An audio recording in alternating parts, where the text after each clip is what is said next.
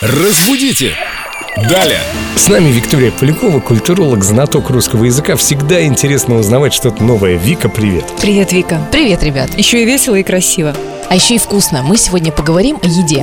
И, кстати говоря, такое блюдо, как фалафель, это как раз в моем вегетарианском меню прям must-have. А что это за блюдо, из чего оно? Оно из нута, из индийского гороха. Туда добавляют различные специи, а, какие-то, может быть, еще бобовые культуры, и получается такое очень питательное, вкусное блюдо.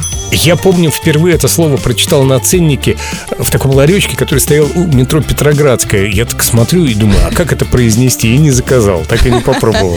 Вот. Для того, чтобы больше никто не стеснялся произнести и попробовал это прекрасное блюдо, мы сейчас расскажем. Какого рода, во-первых, оно? Потому что часто заказывают две порции фалафели. Не могут понять, это вообще она, это он, оно. Но, кстати говоря, само слово фалафель пришло к нам из арабского языка филфиль – перец. И оно вот немножечко трансформировалось и превратилось уже в фалафель. Это слово мужского рода, поэтому мы заказываем две порции фалафеля. А тебе немного, ты такая хрупкая. Я понимаю, что там высокое содержание белка. А вторая для Семена, чтобы он А. тоже попробовал. Спасибо, Вика, это очень великодушно с твоей стороны. Я ж так и не попробовал до сих пор. Я таким образом вербую вегетарианство людей.